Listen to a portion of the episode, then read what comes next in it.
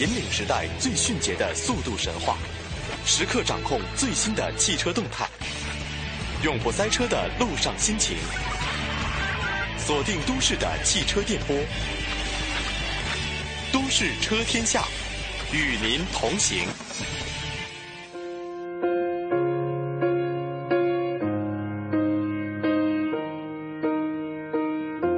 What would I do without your smart mouth? Drawing me in and you kicking me out. You got my head spinning, no kidding. I can't pin you down. What's going on in that beautiful mind? I'm on your magical mystery ride. And I'm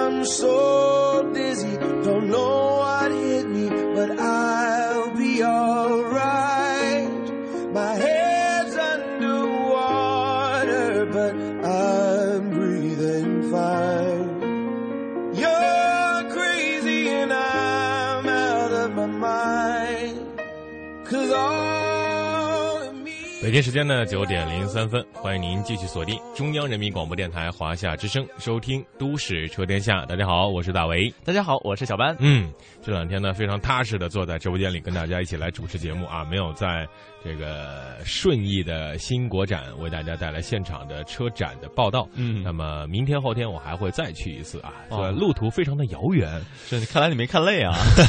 的确是看的有一点点的审美疲劳，但是，呃，很多收音机前的听众朋友呢，无法来到现场，没有关系，可以通过我们的节目，通过我们的声音来了解更多的车展那些事儿。好，闲言碎语不多表，马上进入到新车呃我们的呃车市风向标。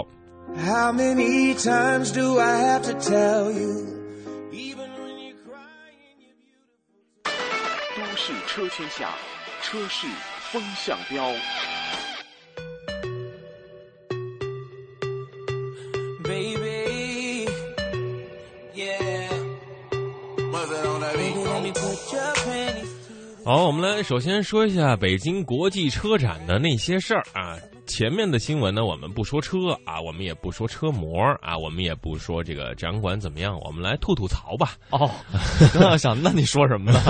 北京国际车展呢，就有一些场馆啊，由于聚集的人数过多，而不得不临时的封闭。啊，这确实没办法。其实一个大型的国际展览啊，嗯它需要很多的这个前期的策划，嗯但再怎么策划，可能还会有突发情况。嗯，比如说这个都教授来的时候，W 二馆是呱哭嚓一下就给关闭了。哦那个长腿欧巴啊来的时候，库嚓一下也关闭了，哦也只能到上午预计的是十点钟的活动，你不得不推迟到下午四点钟，而且很多的这个疯狂的 fans 也在那儿痴痴的等待，嗯其实也就出现了两分三十秒的时间。我特想知道啊，就是这俩人他们去的是哪个，就是哪个车把他们邀请去的，这么厉害首先是韩国人嘛，啊？这是韩国车？对，啊，对，因为因为我我我想了半天，嗯好像大家最近传的呢都是关于他们的新闻，嗯，但是从来没一个人说是哪个车把他们叫去的。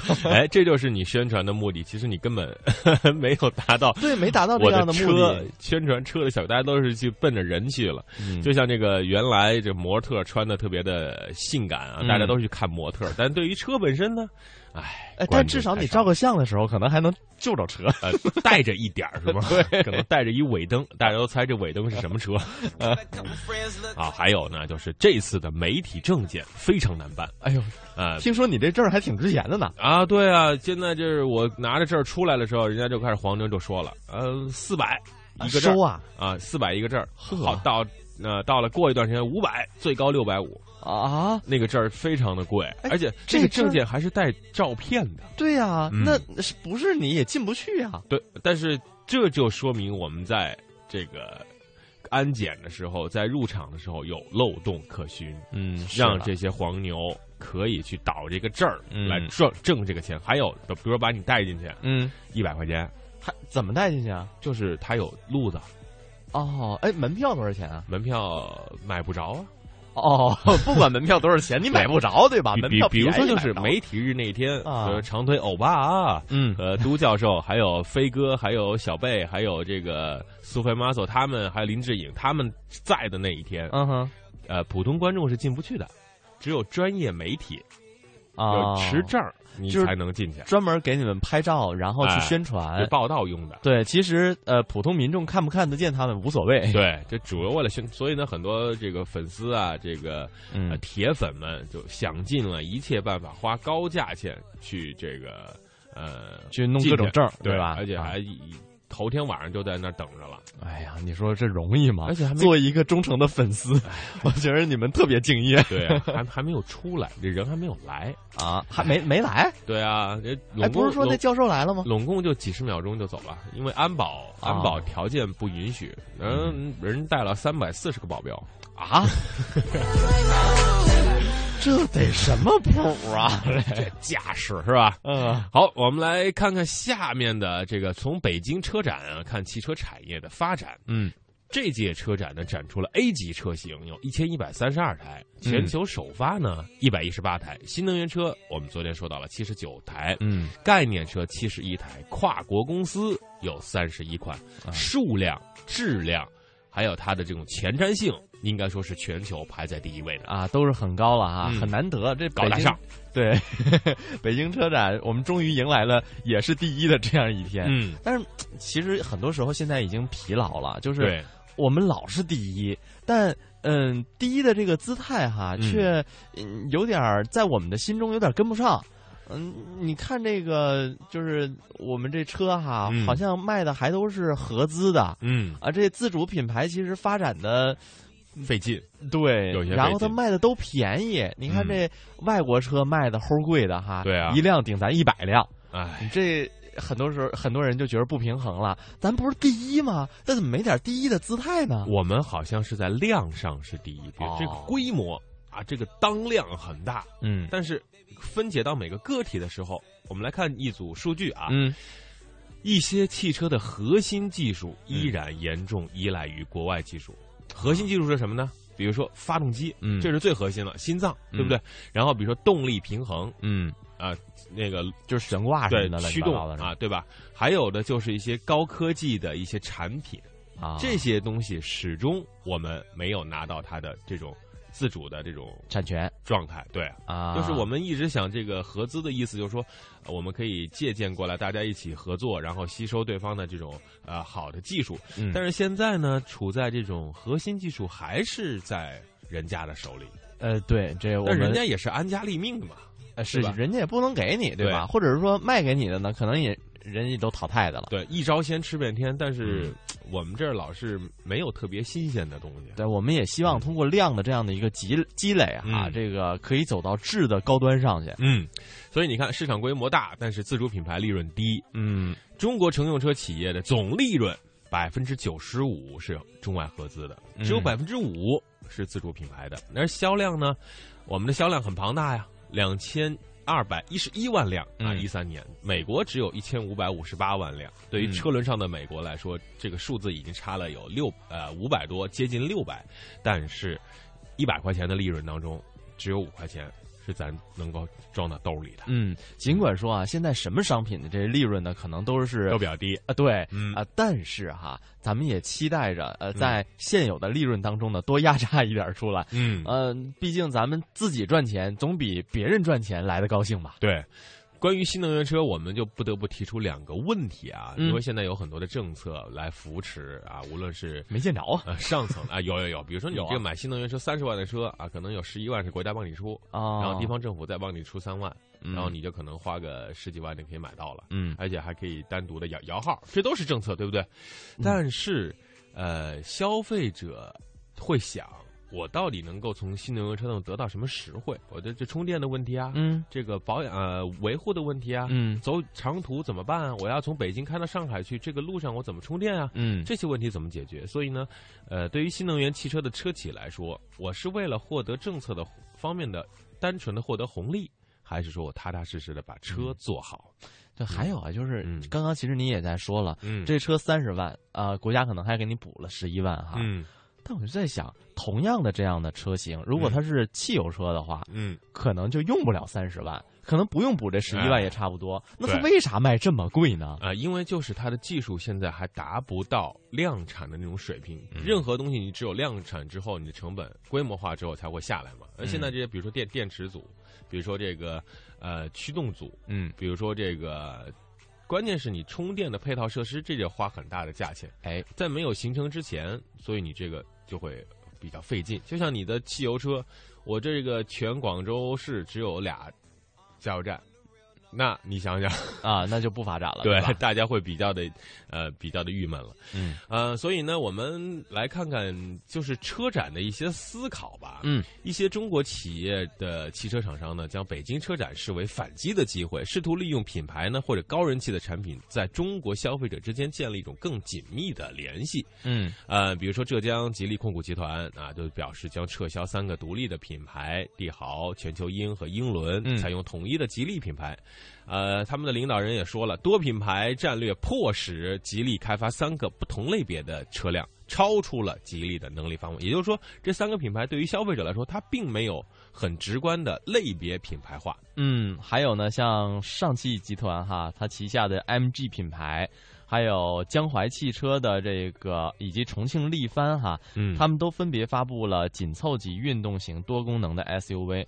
那这种车呢，在中国目前也是越来越受欢迎。嗯那像长城呢，也发布了像 H 八 SUV。那这款车呢，之前因为质量的问题被推迟了发布。嗯可以说呢，我们这个一些自主品牌也在探寻自己的路。嗯，呃，中国汽车工业协会的常务副会长也表示，中国自主汽车品牌依然十分弱小，这样的局面呢，不知道过多久才会。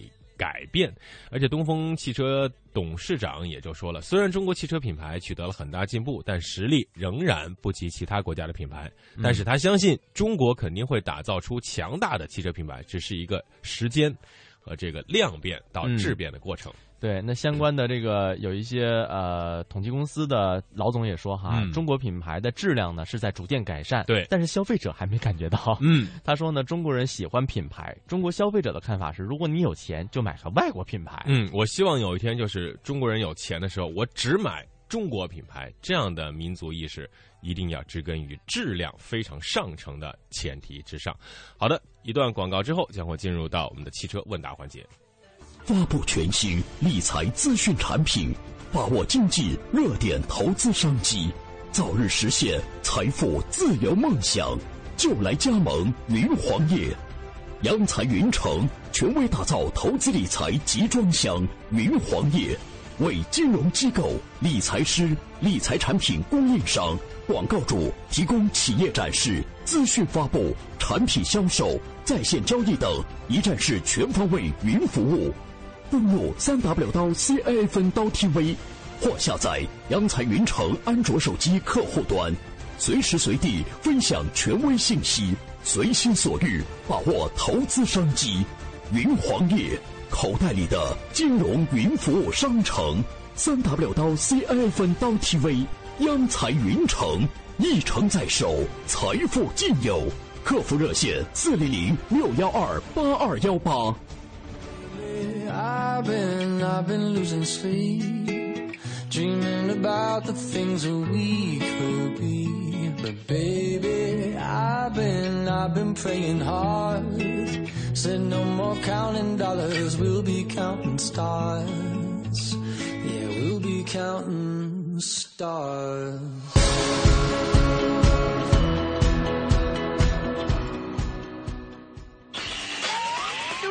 《天下》汽车问答。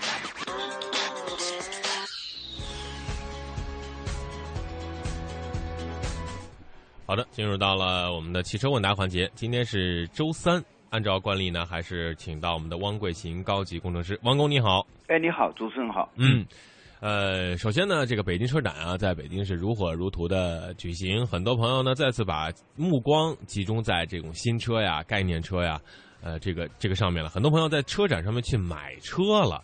嗯、但是呢，我看我们的这个问答平台啊，还是有一些犹豫啊，比如说买什么车呀，什么车好，呃，有些问题还是要实时的需要汪工来回答一下。嗯，比如说第一个问题啊，呃，对于安全气囊，我现在想买一款新车，安全气囊是不是越多越好？呃，真的能够特别管用吗？呃，这个问题，还请王工从安全的角度给大家分析分析。哎，显然的，这个如果车子上面配备的安全气囊多了，嗯那么显然从理论上讲，它是肯定是要安全很多。嗯比如说头部的，我们原来就是胸部有有气囊，嗯哎，比如说方向盘被挤压了以后，那么方向盘它不会顶到这个胸部，当然方向盘本身是个溃缩式的啊，那么它不会顶到胸部，胸部得到了保障。但是后来呢，随着随着这个安全的意识更加强了，所以现在的安全气囊呢不不完全是在胸部了，头部要不要保护？啊，这个什么肩膀这部分要保护吗？嗯还膝盖这部分要保护吗？所以现在安全气囊就多了。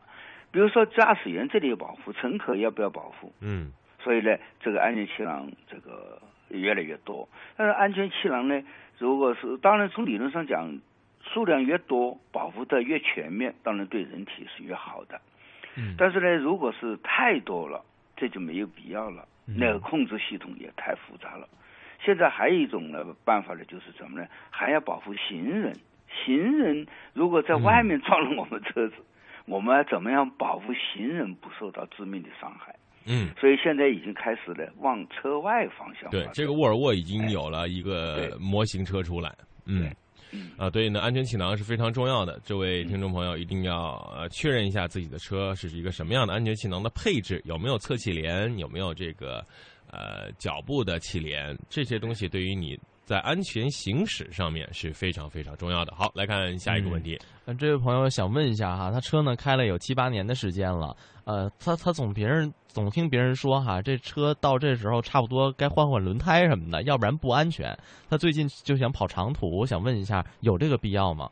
那么显然有这个必要，要检查一下轮胎，轮哦胎是至关重要的。人坐在车子上面，那么我们的身家性命嗯都交给了四个轮子。四个轮子要不安全的话，显然我们是坐在里面很危险的。嗯轮胎呢，如果是就按这位车主所讲的，七八年了都没有关心一下轮胎，嗯显然他对轮胎的认识还是还是欠欠缺的。嗯那么轮胎呢，一个是看它的花纹，磨损了以后啊，轮胎在地面摩擦肯定会磨损，磨损以后呢，那个花纹呢会慢慢慢慢就磨浅了。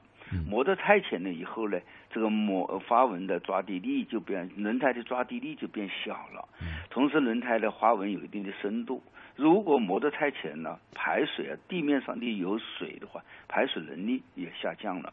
所以呢，这个呢有一个标记，比如说我们称为是黄滑标记，在轮胎上都有都有这种标记。嗯在圆的圆的呃轮胎边缘外边缘的这个有上面有很小的一个三角标志，嗯。呃，大概有六个到八个三角标志，三角标沿着三角标志去看这个花纹底部，花纹底部呢有一个凸台，嗯。就是橡胶有个凸台，凸台呢大概是一一点六毫米厚。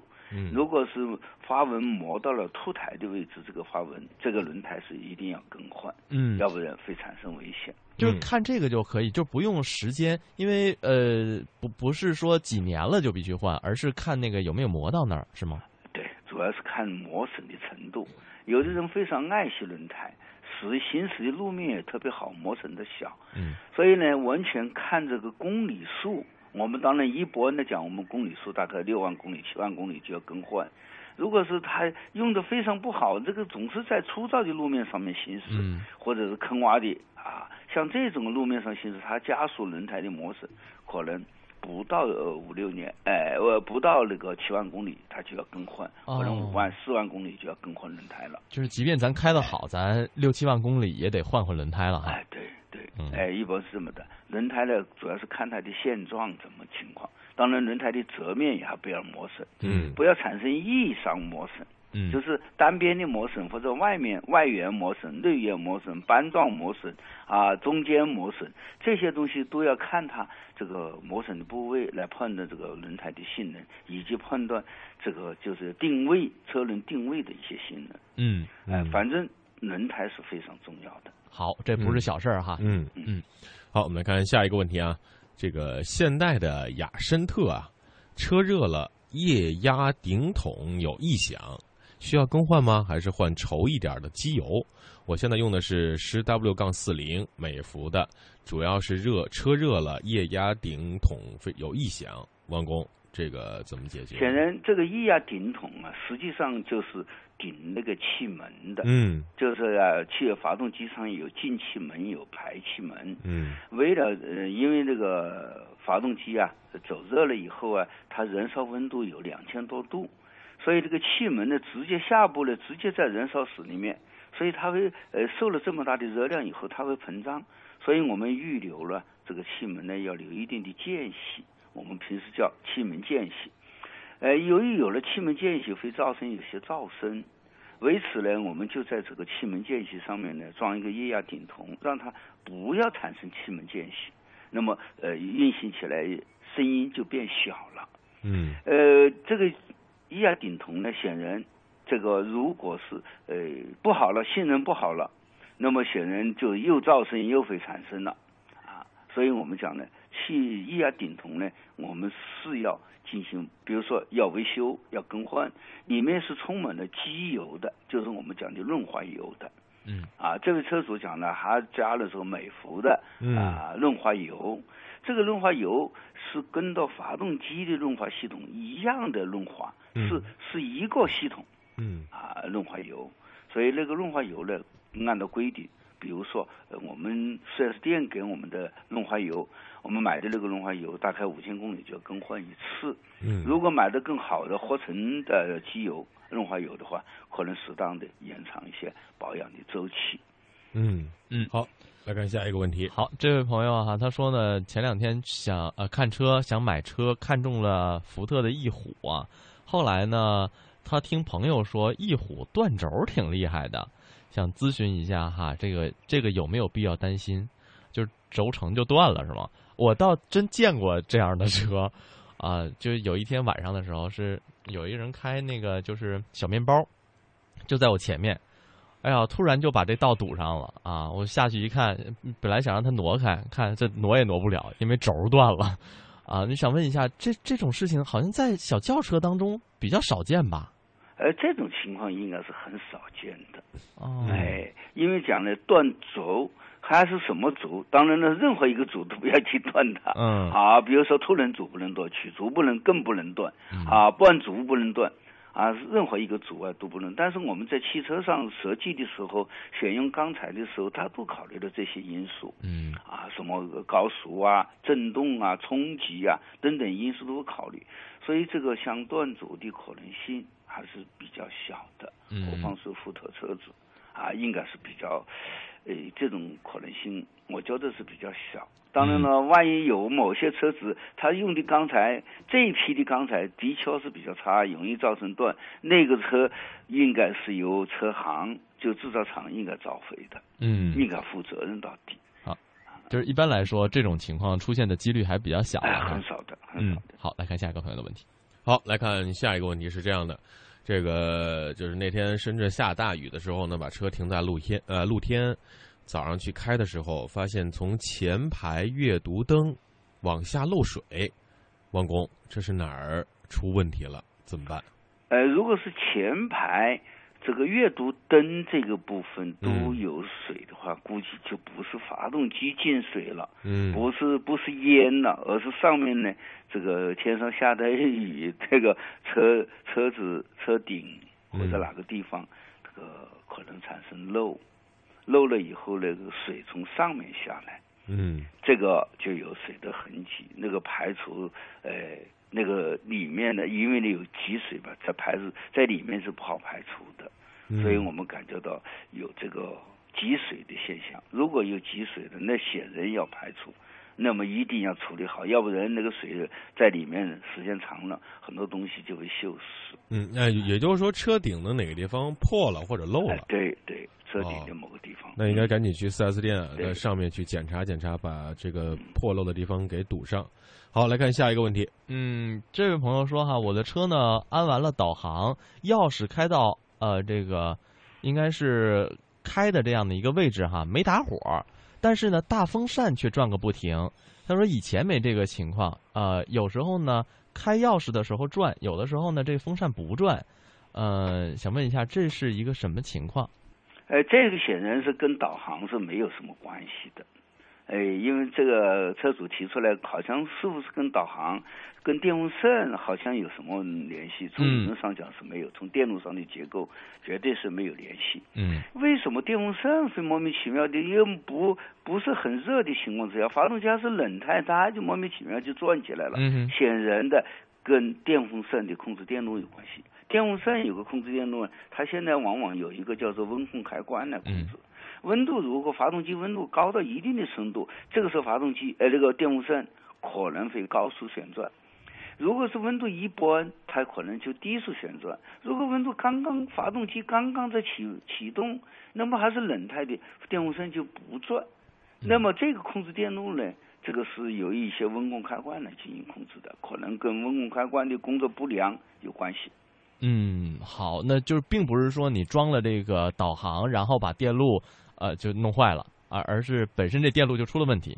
呃，但是有一点要提醒一下，这个安装导航的时候，是不是破坏了这个电风扇的电路？嗯，这个也值得怀疑，你因为查一查啊安装导航呢，应该要要找一个比较合适的厂家。嗯嗯，好，嗯，好，我们来看下一个问题啊。他说是奥迪 A 四 1.8T 发动机大修之后刚启动时一切正常，行驶一段，机油报警，机油感应塞儿、机油泵都换了，问题还是在没解决。但是发动机呢运转正常，请问一下王工怎么办？如哎，如果是大修了以后，机油灯老是报警，换了机油感应塞，那就表示不是机油感应蛇的问题，的确是机油润滑系统出现了问题。大修以后造成的这个问题的可能性，有可能这个瓦呀，就是主瓦、主柱瓦，就是主柱，就是曲柱的组成的主柱瓦、连杆柱瓦，是不是嗯。修理的不当，间隙过大，嗯。造成油压偏低，这个一定要注意，这个是牵涉到这个发动机心脏里面的问题，不能马虎，也这个找到原因，排除故障，嗯是非常重要的。嗯，好，那非常的感谢汪工做客我们的节目哈。那如果大家想要到汪工的这个呃学校，应该通过什么样的方式和方法联络呢？哎，我们特别欢迎朋友们打电话，或者是到我们单位，我们单位呢是这个二六四九七幺七零，在南山大学园嗯地铁口。嗯好好的，非常感谢汪工，再见。二零一四同城金融云服务领航者央财云城强势登陆，登录三 w 刀 cnfn 刀 tv 或下载安卓手机客户端即可注册财富共享。这里有权威专业的投资机构，这里有热门抢手的理财产品，这里应有尽有。入驻央财云城，共创财富未来。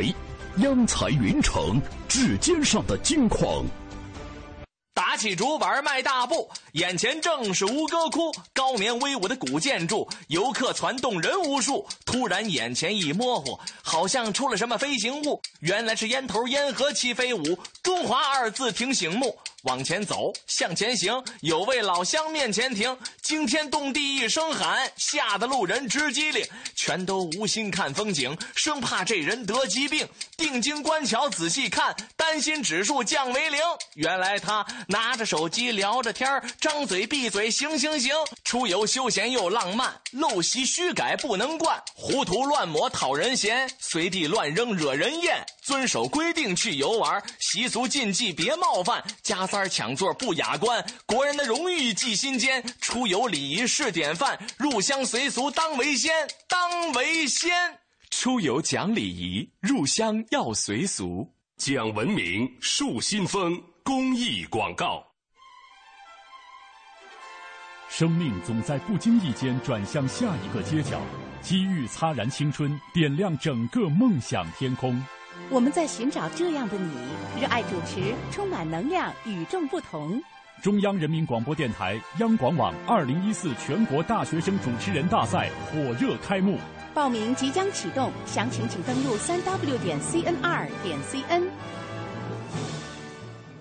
我要让全世界都能听见我的歌声。我们想为小朋友开设冰上芭蕾课。我想给失独老人一个温暖的家。我们要组建自己的话剧社。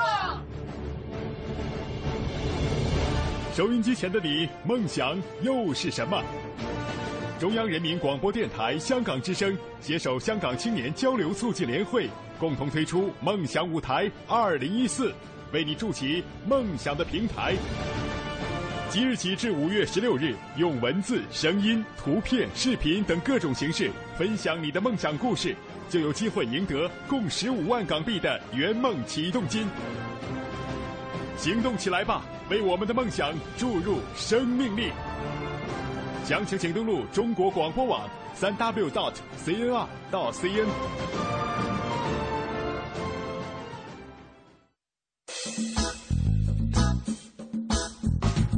您现在收听的是华夏之声《都市车天下》，欢迎您继续收听。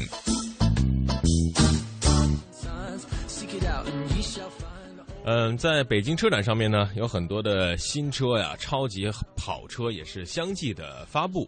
那么昨天节目呢，我们也说到了，比如说像这个兰博基尼，它在今年呢推出了一款取代 Gallardo 的新款 Hurricane HP 六幺零杠四。那么在这样的一个超级跑车的市场，比如说对于北上广这样大城市的限购，以及在新能源方面。呃，这样的超级跑车兰博基尼，他们有什么样的作为呢？本台记者也对他，对兰博基尼的 CEO，呃，斯蒂芬·温克尔曼进行了一个采访。It's something which is affecting us only marginally because. Even if we are a growing brand and 前在中国大城市的限购，其实对兰博基尼的影响并不是非常大，因为尽管中国是兰博基尼全球第二大市场，但总体也是一个非常小众的市场，所以对兰博基尼的增长其实目前没有太明显的影响。那第二个问题就是在新能源方面，其实呢，二零一五年兰博基尼将会建立一个二氧化碳碳中和的工厂，也就是明年。呃，而在与此同时，在过去几年，我们一直致力于减排，呃，目前相信还有进一步减排的空间。在所以，在混合动力方面，暂时还没有非常明确的计划，因为现在我们的首要的工作就是更好的平衡出色的性能和合理的价格。的确，在这样的超级跑车市场呢，在节能减排方面已经开始有所行动了，同时要平衡性能和价格之间的中间值。呃，这样的话，对于我们的全球的环境和消费者之间的取舍，都是一个很好达到一个比较平衡的状态。嗯，呃，下面我们将会进行到汽车试驾的环节，将会为大家带来 CS 七五。但这样的测试呢，并不是我们呃随便在这个马路上进行一个测试，而是它的厂商内部的测试。更为苛刻，更为严格，更为这个，呃，让人触目惊心。为的是用最极端的环境下考验车辆的性能，给消费者一个很好的安全保障。我们一起来听一下。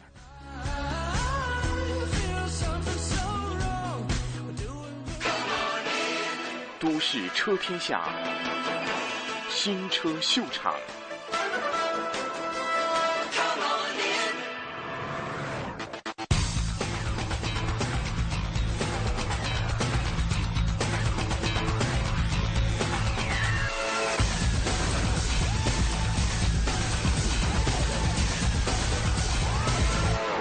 我们今天的内容呢，就是带领大家一起看一看这辆 CS 七五在上市之前都经历了哪些高强度的测试。虽然这次我们参与了厂家设计的涉水试验，还有夜晚灯光测试，也了解到了厂家是如何使用一升到八升的标准量化块来计算我们在车型数据里常见的后备箱容积的。但是相比起这些略微有点平淡的测试项目，至少我个人呢，还是对长安在电浆试验场里所进行的那些耐久性测试项目呢，会更感兴趣。首先呢，就由厂方的测试工程师来带领我们体验一下这个环形的综合路况试验场。这辆 CS75 将在这儿经受各种强度、各种路况的模拟测试。哎，我看咱们今天这辆车怎么那么奇怪？尤其是它这个内饰，这内饰板怎么全是这种塑料啊？看着不像平常常见的那种。嗯，因为我们通常会做好几轮样车。嗯嗯。呃，但是这个。就是表面的这个皮纹，就像那个猪皮，嗯，或者什么，它最终最终会有一个花纹，那个是最终拍板的。那这个呢，只是一个临时的一个填填充。对，只是一个功能键。现在哦，就是有这个东西就 OK 了。对，最终的它它的装饰效果会在最后一版定型了以后，嗯，OK，直接上来。我明白了。咱们现在要走的这个环形的这个，一共有几种呃模拟的路况？总共大概有三十多种不同的路面。呃，但是今天只走一些，就是说我们常规走的一些路面，常规测试。对。呃，这个是铁轨路。铁轨路。啊，这就是咱们常见在马路上经过的那种。对。后边也是右转，右转频率不一样。啊，这一段感觉还好。就是避震器在不同波段的工作。整车，整车都让它共振起来。哦，共振。哎。那这个时候共振通常遇到的情况就是整车都会发出那种内饰异响，是不是就是为了测试这个？不仅仅是异响，而且整个车的所有部件都共振起来，因为我们通常知道。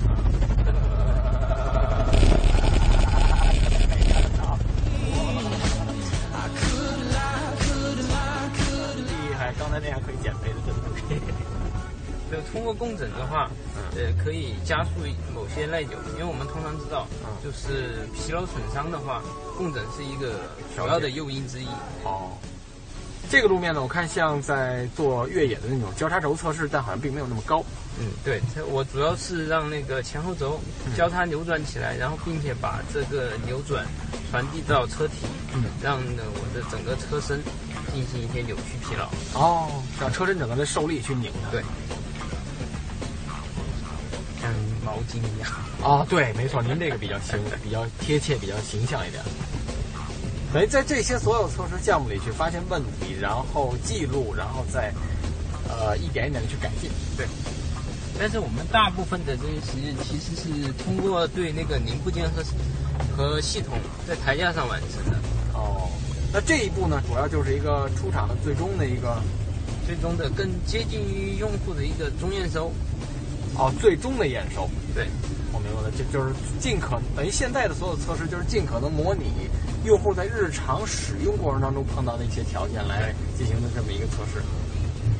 但是我感觉条件其实要比那个恶劣多了。那肯定，我们通常在这里就是进进行，呃，假如说是四五万公里，嗯，但是实际上我可以达到用户二十多万公里的耐久度。就是说，在这儿测试四五万公里，可以达到用户在日常使用当中二十多万行驶里程的一个一个一个行驶效果。对，哦，就是无论刮风下雨，对各种条件，它都在这儿跑。我们会根据项目进度进行一些时间安排，通常是在呃一个车每天是行驶大概是就工作十八个小时。嗯。呃，在对于极端的项目，甚至是二十四小时，就是说，呃，人停车不停的一个实加速实验啊，就是不停的换人，但是车不停，哎，就是一个耐久性。除了检验底盘耐久性的多路况路面之外呢，在长安电江的试验场里，还有一条长达五点四公里的封闭高速环形测试赛道。在这里，你会见到两百公里每小时的限速牌，呵呵是不是非常的过瘾？在这条跑道上，CS 七五将一直保持极速的状态，跑上无数圈。哇，我看到这儿的限速八十一百二、一百六、两百，对，两百是一个叫做安全车速，两百是安全车速，在这儿。就是它实际上它可以，它的设计的最大的车速哦，就是这个场地设计最高时速是两百五，对，但是限速是两百。呃，不是，它就是说安全车速是两百。哦，安全车速是个什么定义呢？我因为在环上可以丢掉方向盘啊。这辆车在这儿可以最快跑到多少？呃，能跑到一百八十多，就是整圈可以跑到一百八十多。哇！现在就一直从始从始至终都是油门到底，对吗？没有，因为现在在环道上是不能变道的。哦。那最外侧我看那个角度已经基本上就是超过四十五，几乎是四十五度了。对，就是四十五度，那就跟上墙的感这个实验场它是那个采用的是地勤组装高高速环道啊，然后采用的是就最先进的那个叫布劳斯曲线啊，它的进环的时候整个弯道的过渡更平缓。哦，就是不会很突兀的一下上。对对对。这一圈有多少公里？五点四公里。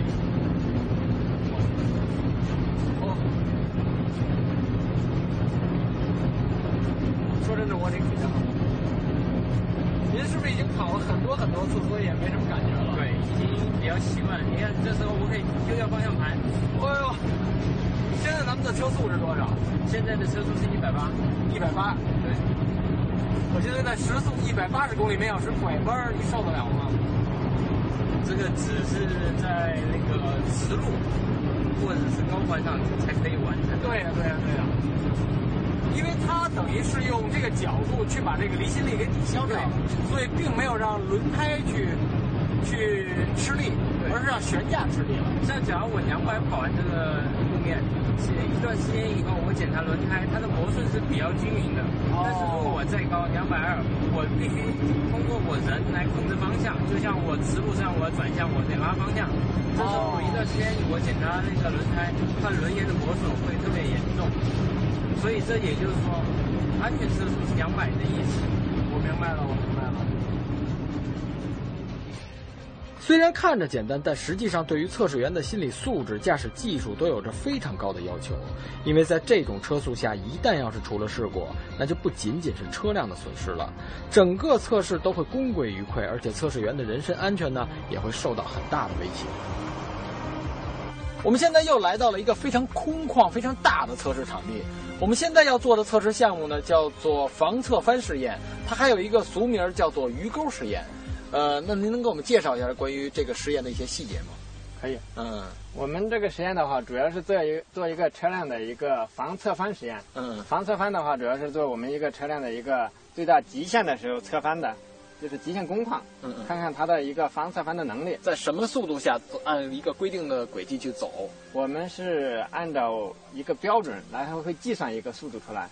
按正常的话是八十点五公里，八十点五公里的话，然后它会沿着一个类似于鱼钩的一个形状，然后来做实验。这就是我特别奇怪，刚才您说它叫鱼钩实验，我一直不能理解，等于就是它的。测试线路或者行驶轨迹是一个鱼钩的造型。对，哎，那我能多问一句，就是因为观众朋友们可能对这个实验的名字并不是太熟悉，但是对咱们常说的麋鹿测试会比较熟悉。这两种实验它们有什么关系，或者说是相同点吗？呃，从我们的理解来说的话，麋鹿我们的鱼钩实验的话，和麋鹿实验相比的话，可能更更加严格。嗯，就是我们做的极限工况更加的高，更苛刻一点，更苛刻一些。哦。鱼钩试验就是要把车辆加速到一个国家对于这个项目规定的必须要达到的车速，并且在一秒内呢完成七百二十度的方向盘转向动作。由于这种精度显然是人为操作很难保证的，所以在这辆 CS 七五上呢就安装了全套的自动驾驶设备，从而保证这种高强度重复性试验的准确性。除此之外呢，后排还安装了数据采集设备。比如说陀螺仪，它可以对车速、横向计值、角速度，还有倾角等等这些数据进行一个非常精确的采集和记录。最后我还亲身的体验了一把，可真是够刺激的。不过在整个试验过程中，这辆 CS75 在如此剧烈的重心转移下，车身四周的防滚支架却并没有接触到地面。现在已经从重庆回到了北京，来到了这个位于北京房山的长安工厂。说真的，在我来到这儿之前呢，我真的不知道北京还有这么大的一个长安工厂。当然了，这也不能完全怪我，主要是这个建立于二零一零年的工厂呢，它所生产的车型在目前的市场上受到的关注度还有存在感真的不是很强。不过，我猜这样的局面应该很快就会被打破了，因为 CS 七五正是在这儿被生产出来的。它的外形设计跟至上 XT 一样，都是出自欧洲设计中心的。整个 X 型前脸再加上这个带着长安字母的中网，让它看上去很硬气，也很阳刚。但你会不会有一种似曾相识的感觉呢？再有就是大灯里面那个蓝色的，有点类似于天使眼的设计，也很有自己的特色。另外，通过拉高 C 柱、D 柱的后窗线条，在不牺牲后排空间的前提下，还营造出了一种视觉上的溜背效果。再加上尾部视觉重心的整体上提，会显得很紧凑，而且也很运动。我毫不夸张地说，这辆 CS 七五就是这么一辆看上去几乎没有死角、三百六十度看起来都挺漂亮的 SUV。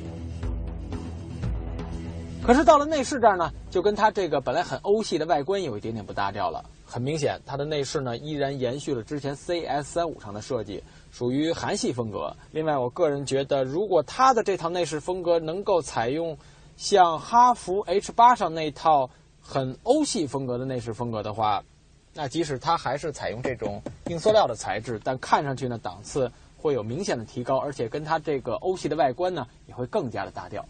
在前段时间呢，我们网站上一共公布了 CS75 六种不同的配置，除了最低配的车型之外呢，全系都标配了 ESC。但是后来我跟厂家的研发部门主任聊了一下，他告诉我在 CS75 正式上市之后呢，全系都会标配 ESC。看来长安对于它这款主力车型呢，生怕别人抓到它的小辫子，在很多细节上呢都做出了改变，包括原型车上引擎盖里那个手动的支撑杆也被换成了液压杆。看来群众舆论的力量，厂家还是非常重视的。厂商把 CS75 最大的竞争对手锁定为哈弗的 H6 跟奔腾 X80 这两台自主品牌 SUV 里的佼佼者。从配置上来看，我们今天这辆售价在十一到十二万元之间的试驾车呢，会和哈弗的 H6 的 1.5T 手动精英型有着比较直接的竞关系。而至于奔腾的 X80，由于它的起价太高，暂时先放到一边。在配置方面，这辆 CS75 多了 DVD、天窗、电动转向助力，还有电子手刹，但是少了自动头灯、自动雨刷、后视镜折叠、后座出风口，还有无钥匙进入和启动系统。大体上来看，应该算是同一个水平上的。另外，在一些细节上，CS75 也很用心，比如说它的车身雷达系统，在车速低于二十公里每小时的时候呢，就会自动开启，等等等等。而在车内的储物空间方面呢，这辆 CS75 同样表现得不错。中控的下方、方向盘的左方都设置了储物格，还有卡片的插槽，还有它的车门拉手底部呢也是封死的。另外还有一个很特别的设计，就是在门板的中间位置呢，还设置了一个额外的小隔断，而且是前后车门上都有。我们再来看一下这辆 CS75 的后排空间表现。我现在坐好之后，腿部空间大概是一拳三指刚好，头部空间呢一拳。也是三指，不错，不会有那种压抑的感觉。另外，它这个坐垫呢，感觉不算软，但也不是很硬，坐起来还是挺舒服的。而且这个位置的腰部支撑呢也比较到位，整个材料呢摸起来也比较有手感，而且它还采用了一个这种红色缝线的风格，看上去呢比较运动。另外还有一点值得一提的就是它这个后排座椅的靠背可以分成五档可调。放到最底下的时候呢，我几乎都是半躺着了，非常的舒服。而如果我后备箱要多放一些东西的话呢，把它放到最靠前的位置，虽然坐起来会比较直，但这样后备箱的空间呢就会变得非常的灵活。另外还有一点就是它的后排座椅靠背放倒之后，跟后备箱贯穿的非常非常的平整。这样呢，如果我拉一些大东西呢，就完全没有任何的压力。我们再来看一下它的后备箱空间表现。这辆 CS75 的后备箱盖呢，阻尼感很强，它开启的整个过程呢，甚至有一点点像电动的后备箱盖。我们可以看到它的空间比较规整。这个呢是我们的装备箱，比起我们常见的那种登机旅行箱呢，可能要稍微的大一点点。我现在把它这么放好之后呢，嗯。至少放三个，横着放三个应该完全没有问题。而且在这个位置呢，应该再放一个，也就是说，这个后备箱里如果放四个这样的箱子，完全没有问题。我们再来看一下它的备胎，它采用了一个全尺寸的备胎，但是备胎的轮毂呢，只是一个钢的轮毂，看上去并不太美观。为了让大家更加直观的看到它后排座椅放倒之后的效果呢，我来给大家当了一回人体模特。呃，我现在已经完全躺直了，头部空间跟座椅靠背呢大概还有三指的距离，真的是挺大的，唉，相当的舒服。这次 CS75 提供了两套动力总成，一共六款车型让消费者们来选择，分别是三款2.0升自然吸气发动机搭配六速手动变速箱，和三款 1.8T 涡轮增压发动机搭配 6AT 自动变速箱。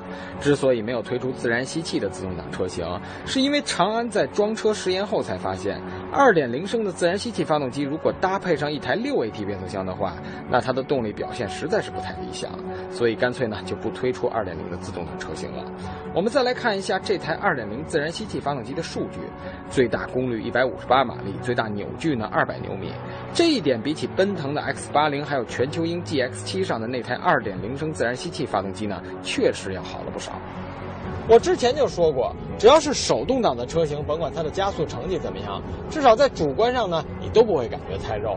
所以在自主品牌 SUV 横屏的时候，GX 七、GS 五还有 X 八零这三位自然吸气的2.0选手呢，总体表现还算凑凑合合，勉强说得过去。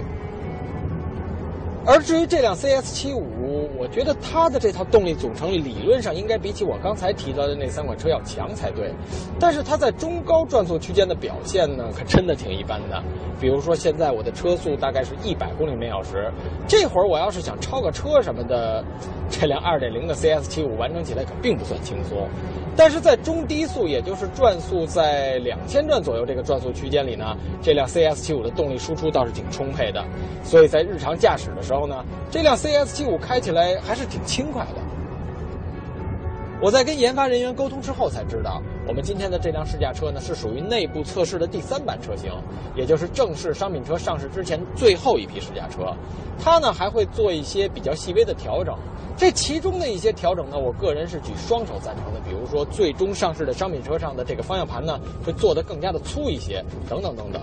呃，多说一句，据说之前之所以要采用这种细的设计呢，正是由于考虑到了国人消费者。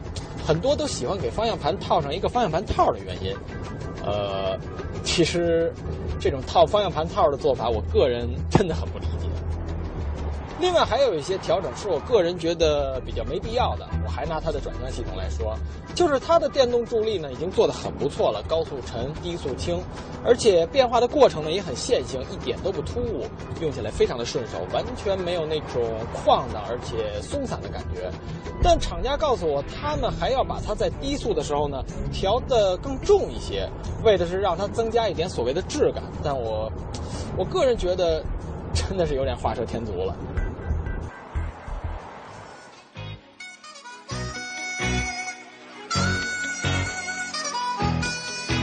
Going down. I'm yelling timber. You better move. You better dance. Let's make a night. You won't remember. I'll be the one. You won't forget. 又是一款自主品牌的全新的 SUV 啊，在内部的试车，长安的 CS75 以及它所对应的哈弗的 H6 和 H8，还有就是奔腾的 X80。其实现在的 SUV 市场对于中国的消费者来说是非常非常重的一块大的蛋糕。很多很多朋友买车的时候，第一辆车肯定会选择这种更大一些、呃更加气派一些的 SUV 车型。嗯，所以呢，无论是国外的厂商豪华车，还是这个国内的厂商自主品牌，都在 SUV 这个市场上去争夺这份这个份额。而对于自主品牌来说，应该说长安的 CS75，无论是外观还是在这个内部的调教方面都是不错的。只不过在动力上，还是说到我们刚才说的核心问题，在发动机，在这个动力和这个速度上面的这种分配比，还是存在一定的小问题。呃，如果喜欢的朋友呢，可以把这三款车去试一试啊。我决定抽空了，我去店里看看这款车，能试驾试驾。嗯，好的，看一下时间，今天的都市车天下到这里就全都结束了。我是大为，我是小班，那明天不见不散了，拜拜。